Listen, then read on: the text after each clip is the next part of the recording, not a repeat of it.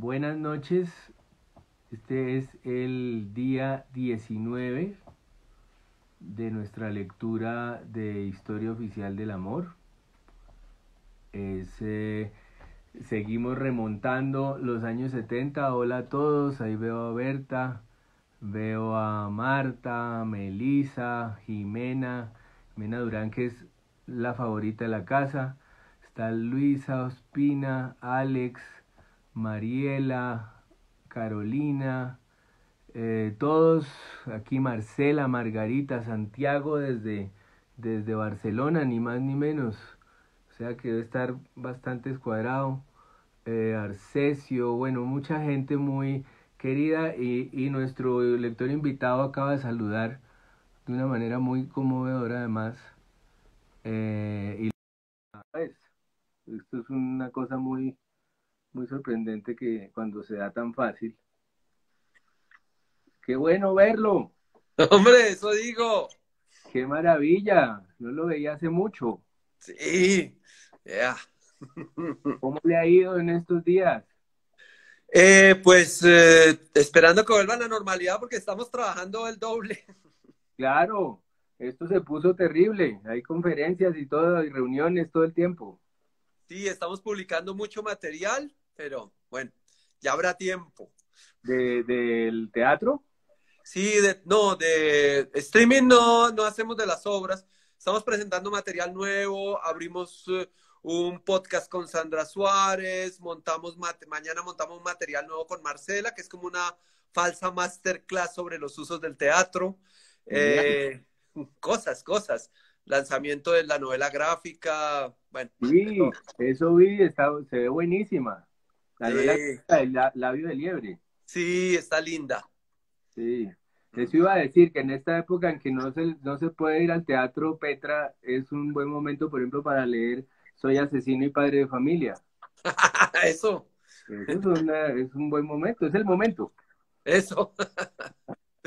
Muchas gracias. Pues me alegra que esté acá, que se haya sumado. Para mí es un orgullo que usted haga parte eh, y que le haya tocado este capítulo. Me parece ideal porque tiene que ver con su trabajo, con su mirada de los victimarios que ha sido tan lúcida y tan útil para, para todos. Y entonces me parece una coincidencia muy, muy útil. Muchas gracias. Sí, muy, muy doloroso y divertido.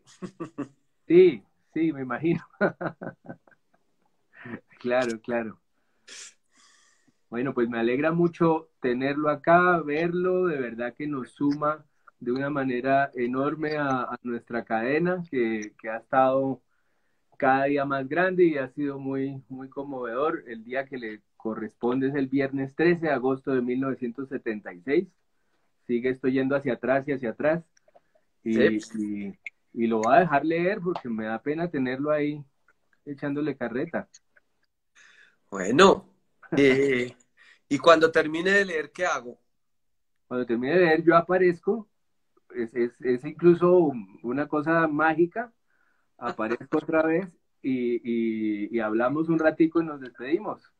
Bueno. Sí, va pensando temas de conversación. Empiezo entonces. Adelante. Viernes 13 de agosto de 1976.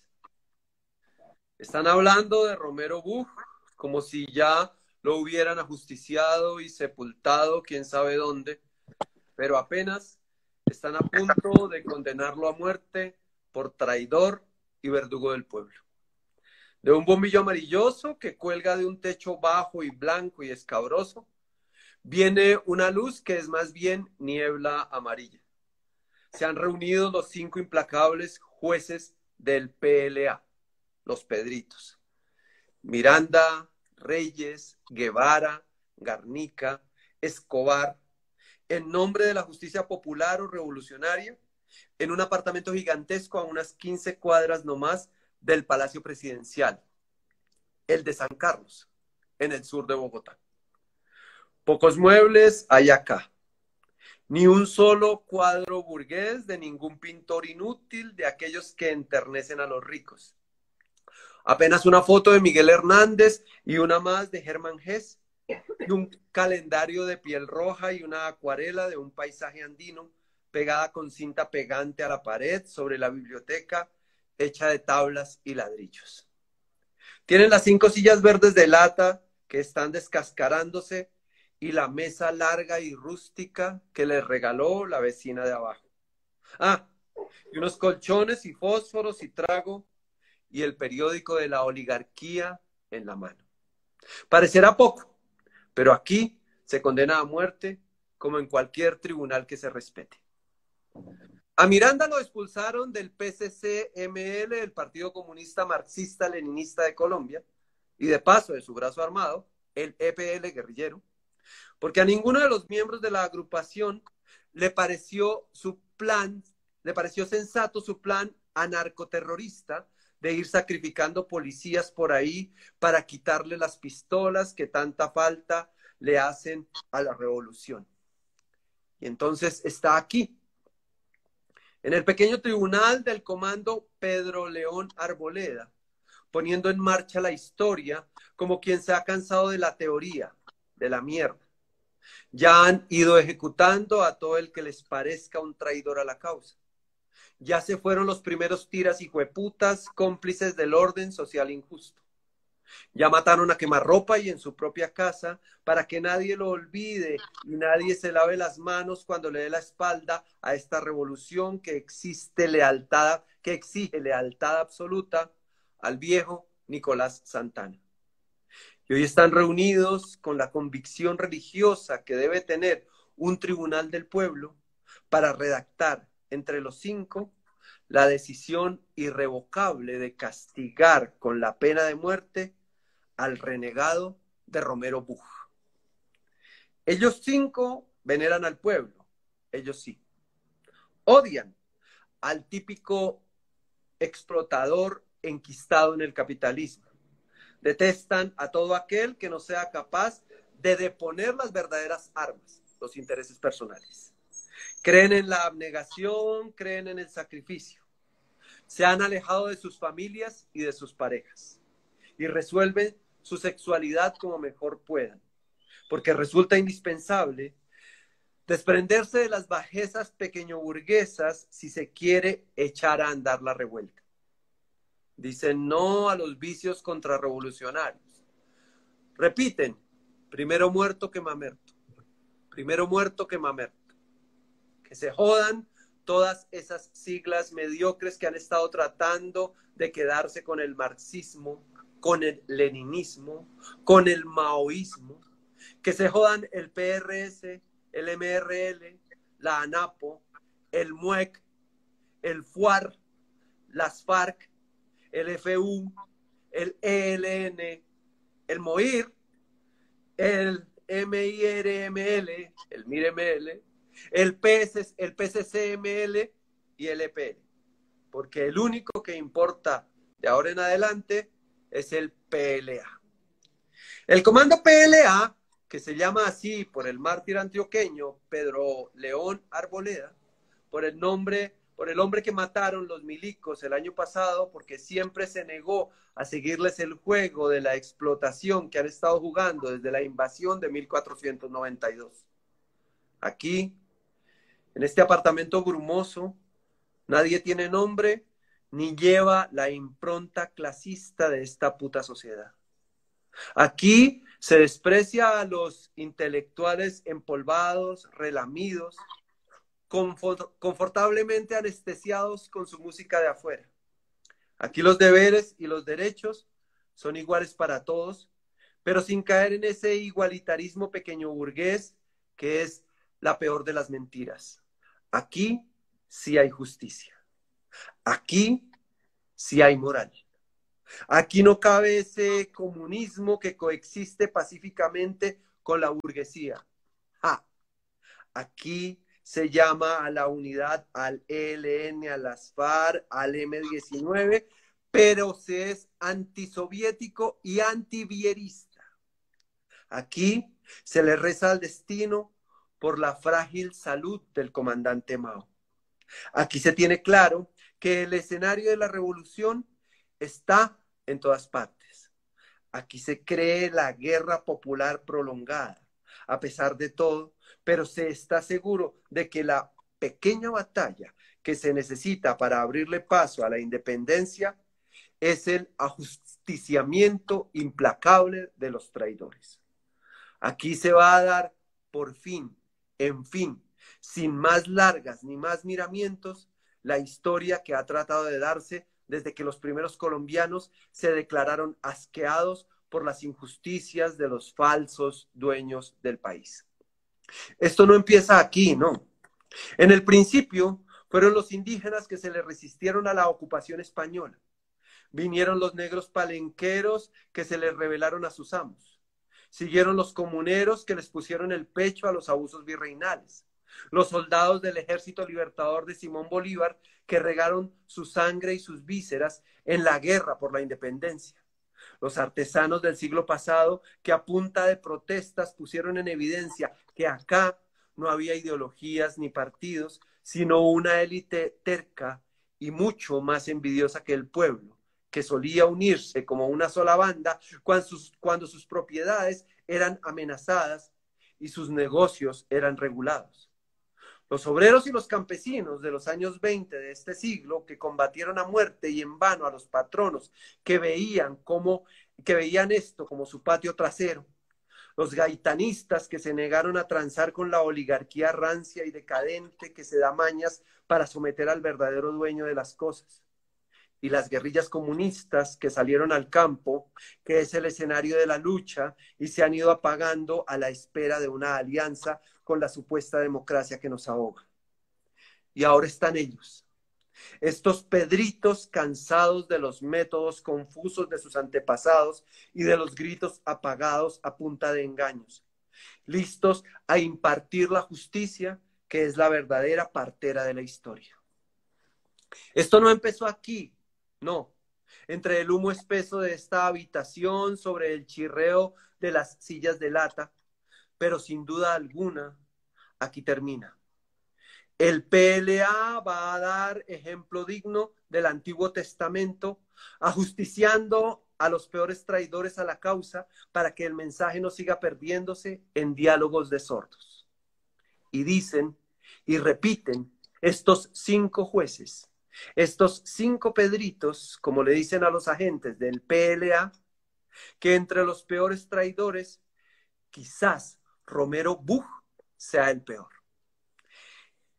Romero Buch nació en 1933 en una casona en Cartagena, en la calle de las Damas 33, entre cubiertos de plata y sábanas de lino y costumbres castellanas. Fue el primogénito, el príncipe, el delfín de aquel abogado liberal de Cincé Romero Aguirre, ni más ni menos, que ha sido un oportunista de todos los tiempos, dice Garnica desde el día de 1926 en el que pasó a la historia como el imberbe secretario del tercer Congreso Obrero de Colombia. Y le fue concedida la suerte inmerecida de codearse con la corajuda de María Cano. Romero Buch fue el mejor de su clase en el Colegio de la Esperanza pasó unos meses en el gimnasio moderno de Bogotá, por Dios, que más burgués y más liberal es imposible. Se graduó primero que todos del bachillerato, por puro genio. Entró a la universidad a los 16 años apenas. Desde antes de graduarse, para la ira de su padre, se puso del único lado que existe, del lado del pueblo. Fue Echinquinquirá el primer juez sin cédula de ciudadanía de la historia de Colombia. Vivió en Wuhan, en China, en la villa de las nubes blancas y los brazos amarillos del comandante Mao Zedong. En los meses irrepetibles del otoño y el invierno de 1958. Volvió al país a encarar los desmanes del Frente Nacional con fe y fervor y coraje. Se casó Tuvo tres hijos. Fue víctima de la violencia agresora y del sanguinario cerco militar del estado de Lleras, de Valencia, de Lleras, de Pastrana.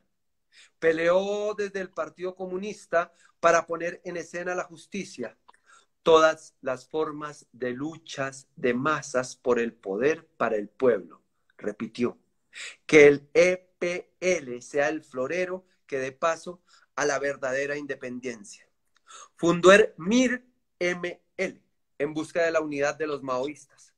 Pero en 1971, en el décimo congreso, en aquella casa en Soacha, se hizo pública su humillante expulsión del PCCML. Fue por su moral de solitario, por su aburguesamiento, su autosuficiencia e irresponsabilidad, porque siempre, siempre, siempre vistió bien y fue ligero y manilargo con la plata de la causa. Porque tantas veces, demasiadas, para él primero estuvo el placer. Porque de tanto perseguir su prestigio, terminó haciéndose un nombre en la política colombiana. Romero Buch tal cosa, Romero Buch tal otra, porque no acató la disciplina ni asumió que las partes tienen que estar supeditadas al todo. Porque ni la abnegación, ni el sacrificio, ni la modestia, ni la autocrítica, ni el respeto a la autoridad fueron parte de sus valores.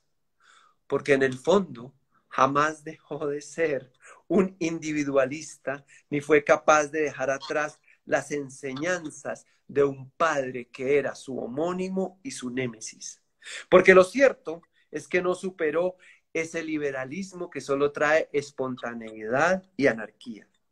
Y de tanto en tanto sucumbió al error y al desánimo y a la desmoralización. Por todo eso, porque resulta indispensable e inaplazable enviarles tanto a propios como a extraños el mensaje de que el delito gravísimo de traición a la causa será castigado con la pena de muerte, este Consejo de la Justicia Revolucionaria ha tomado la decisión irrevocable de ajustar cuentas con Romero Buch y dará a la opinión pública en un pasquín de los suyos tres razones fundamentales para proferir esta sentencia. Primera, que Romero Buch hace apenas cinco años fue expulsado del PCCML en el marco de su décimo congreso por irrespetar los ritos, evadir las tareas y derrochar los recursos de la causa del pueblo. Pero desde ese entonces no ha manifestado autocrítica ni mucho menos deseos de enmienda. Segunda, que Romero Buch, contraviniendo las claras disposiciones del PCCML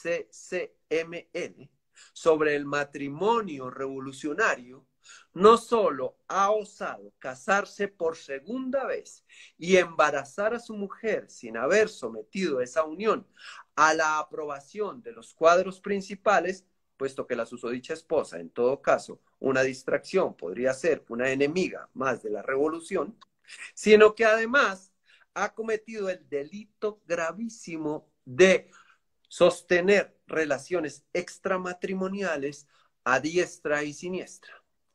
Es de conocimiento de, de la organización que Romero Buch ha estado enamorando a las mujeres de los sindicalistas presos que son sus protegidos y son sus camaradas.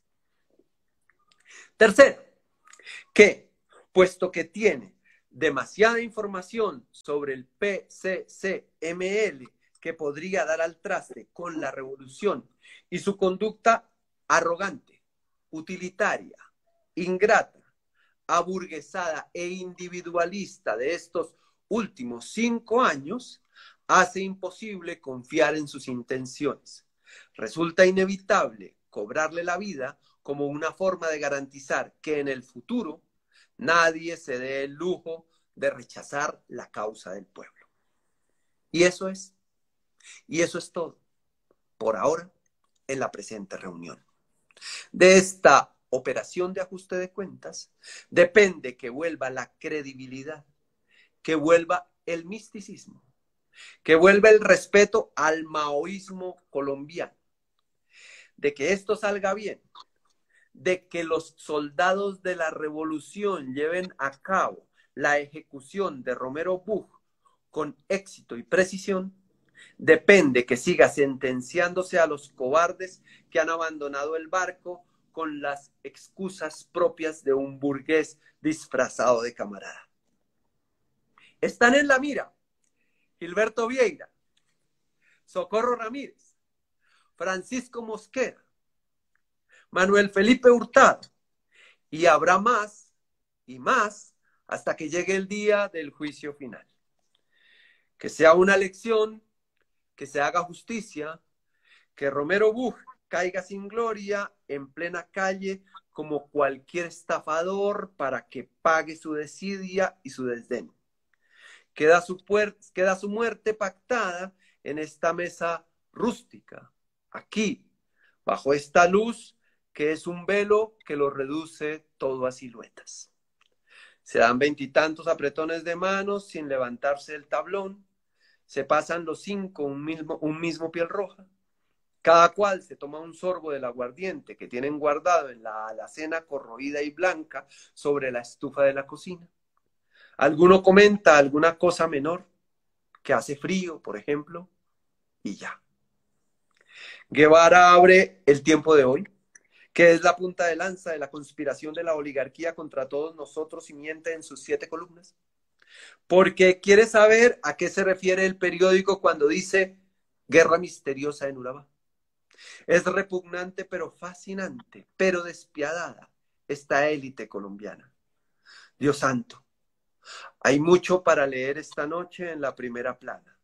Desde la nota psicosis divisionista en partidos hasta la noticia aumenta la delincuencia en el país. Y sin embargo, Guevara les lee en voz muy alta a los demás aquello de que en el mapa de Latinoamérica no se encuentran fuerzas armadas tan penetradas del espíritu republicano como estas de Colombia. Y de no haber sido por las medidas tomadas por el gobierno, habría continuado allí una misteriosa guerra civil. Porque se ve que en el pico de la pirámide social ya se han dado cuenta de que la guerrilla se está quedando con otra región. Hay que pegar el grito, compañeros. Hay que instalar el caos. Hay que volarles el sistema nervioso a estos pendejos que se han dejado llevar por la farsa liberal que se han inventado estos Lleras y estos Santos y estos López. Guevara sigue leyéndoles lo que se va encontrando por ahí. La droga no es un problema en Colombia. La tolerancia ayuda a conductas antisociales. Patrocinio Jiménez dio el golpe. Nuevas conversaciones entre Palestina e Israel. Hasta que caen cuenta de que todos se han ido levantando y se han levantado ya, de la mesa y ahora andan riéndose, quién sabe de qué, por qué razón, y han tenido a bien asomarse a la ventana de la sala como si fueran comunes y corrientes. Lee el horóscopo suyo, el de escorpión. Trata en vano de descifrar el jeroglífico. Se pasa un sorbo de aguardiente que le entra como un remedio para la tos. ¡Tos! Y se queda fruncido porque no para de pensar en la mujer de Miranda y no sabe qué va a hacer para dejarla. Comuníquese y cúmplase, les dice en voz alta, como si solo eso estuviera pasando. Y es el último en levantarse de la mesa. No, pues mil gracias por esa lectura que es perfecta realmente. muchas gracias. No, no, no, es, es, es, perfecta realmente. Es una satisfacción haberla escuchado y sí, como haber sido testigo de esto. bueno, ahí, ahí siempre hay uno, uno que otro errorcito, pero es que eso toca ensayar dos meses para que salga bien. Claro, bueno, pero la gracia más de la lectura en voz alta y todo eso son las, las contingencias. ok. Se me quedó una pregunta que le quería hacer, que era sobre el podcast con Sandra Suárez, ¿de qué es? Eh, hicimos uno, eh, hace, hace tiempo teníamos ganas de sacar un podcast sobre que tuviera temas políticos y de vez en cuando temas teatrales. Ahora, a raíz de la pandemia, decidimos empezar a hablar de, de pandemia y teatro, de épocas en que ha habido pandemia, eh, de las más famosas, pues del dramaturgo más famoso que es Shakespeare, que él vivió una pandemia, pero esa pandemia no fue tan fuerte. No fue la peste negra, ni fue la bubónica, ni fue nada. Fueron pestecitas ahí que solo mataban 30 a la semana. y, cómo el, y el teatro seguía. Luego hablamos en el siguiente podcast de la, de la peste en Romeo y Julieta, y si Romeo y Julieta era una historia de amor, y cuál era la peste en esa obra. Y terminamos con Edipo Rey, que Edipo Rey empieza a descubrir todo por la peste, hasta que descubre que la peste es el mismo. Y ya no más peste, ya vamos con otro la otra semana. ¿Y dónde se, dónde se consiguen? ¿Dónde los busco? En todos lados, en, Google Podcast, en Deezer, en Spotify, en YouTube, en, uh, bueno. En, todo lo que hay. En Spreaker, sí. Genial. Sí. Eh, eh, me, dio mucha risa cuando leí que, que querían ajusticiar a Gilberto Vieira, porque la, Gilberto Vieira era el director del partido, era el, director del Partido Comunista. Claro. Era el, máximo dirigente del Partido Comunista durante muchos años. Ah, y él vivía a una cuadra de, de mi casa paterna y materna, en Chapinero.